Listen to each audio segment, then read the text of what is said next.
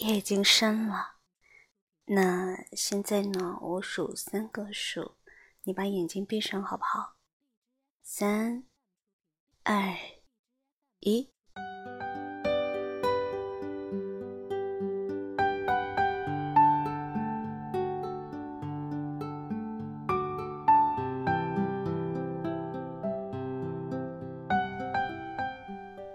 好了，闭上眼睛就听故事就好了。因为这个星期你好像也挺累的，是吧？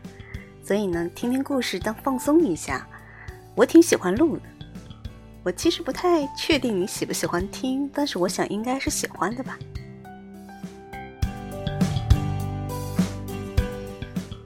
总之呢，就是跟你分享一些我觉得好玩的事儿。嗯，应该是其他姑娘不会跟你分享的，而我分享这些呢。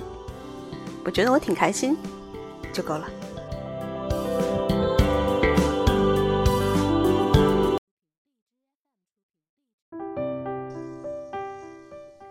今天讲第四个故事了，应该讲到之前承诺给你的你想听到的内容，关于我重大的决策期，决策我的人生走向的一些时刻。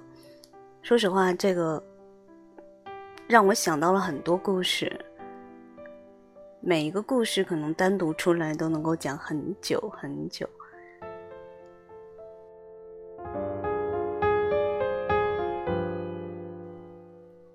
那我从哪个故事说起呢？那我就说一下我来北京那段时间做的一个决定吧。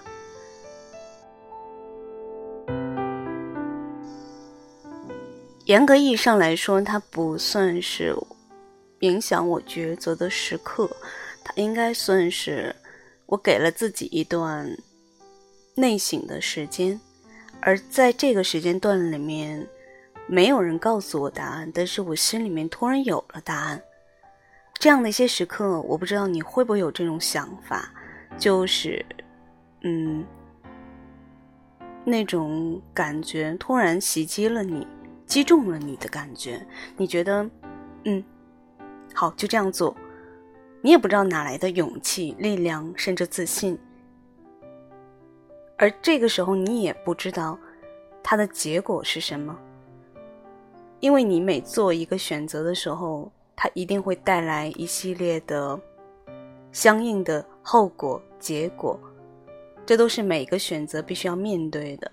而且我们人是没有办法能够预知到未来的，我们能做到的就是在当下，通过经验或者是通过一些，嗯，我们的能力啊，提高自己啊，这些努力来去规避那一些可能面临的失败。即便如此，我们也不能够百分之一百的说我们一定能够得到我们想要得到的。其实。我是有这样的感觉，就是当你很想得到一样东西，这个时候其实不如先放一放。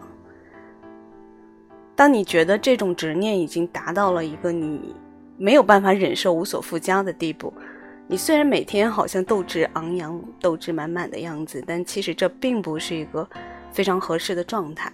不管是参加比赛也好，或者是即将面临考试，甚至是在。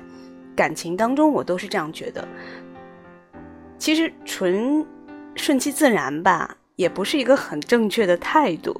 它有点像你争取不来，然后就算了，就是这种意思，更有一点点的负面情绪在里面。我觉得最好的状态就是，我去做了我可以做的努努力，但是呢，我却把那个结果呢放一放，就。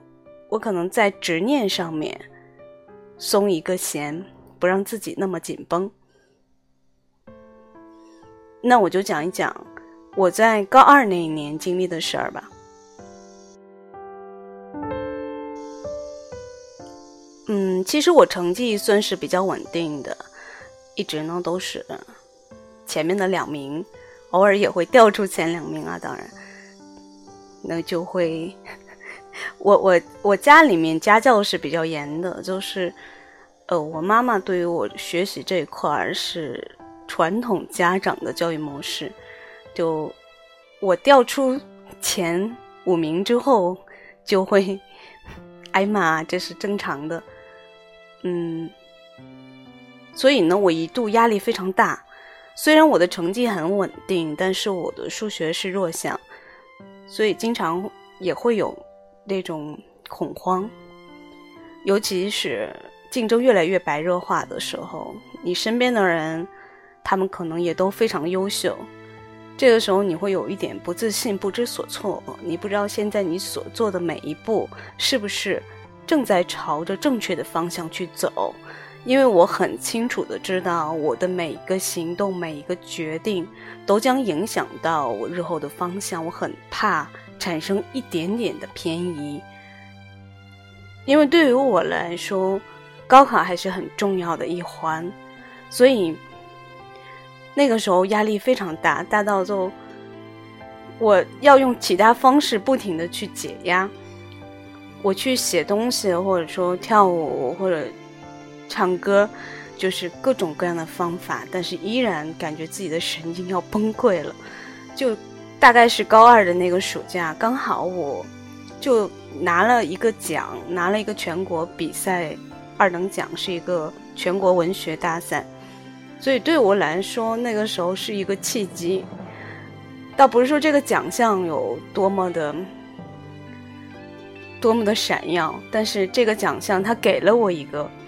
能够让我从这个现状当中走出来的一个缺口，所以当时就来北京领奖。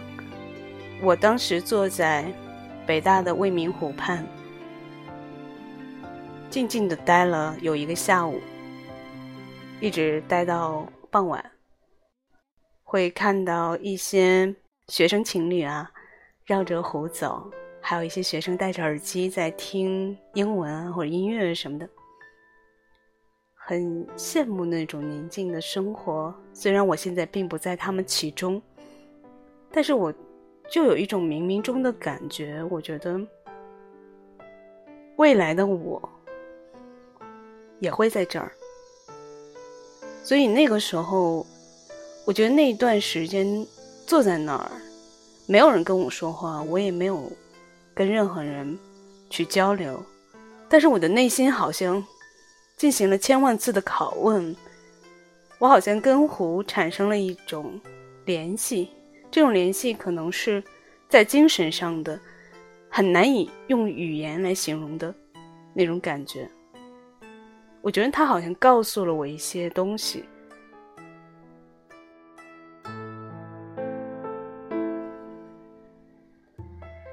其实我很喜欢“水”这个词，因为水虽然是无形的，看上去非常柔弱的，但是它其实呢是富有张力、韧性，它的适应能力也非常强。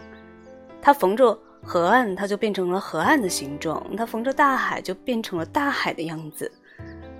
它可以吸纳很多很多东西，同时也可以释放出来很多。所以我觉得它是一个。人生当中最圆满的状态，就是你可以兼容并包，你永远是一种学习和吸纳、包容的状态。同时呢，你又能够释放出你巨大的能量，气势磅礴，可柔也可刚。我觉得对我来说真太棒了。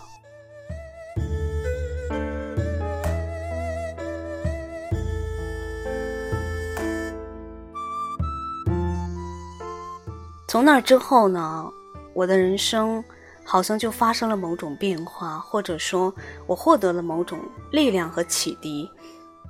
我知道了未来的方向应该怎样。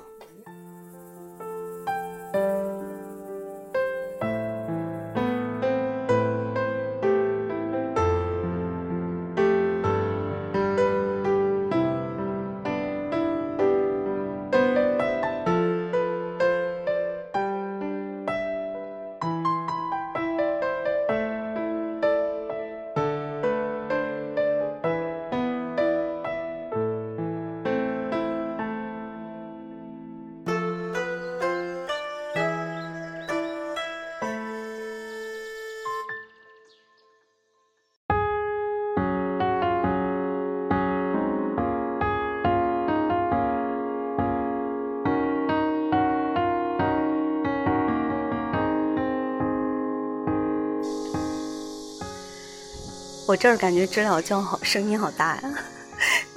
好，就这样吧。那，嗯，晚安。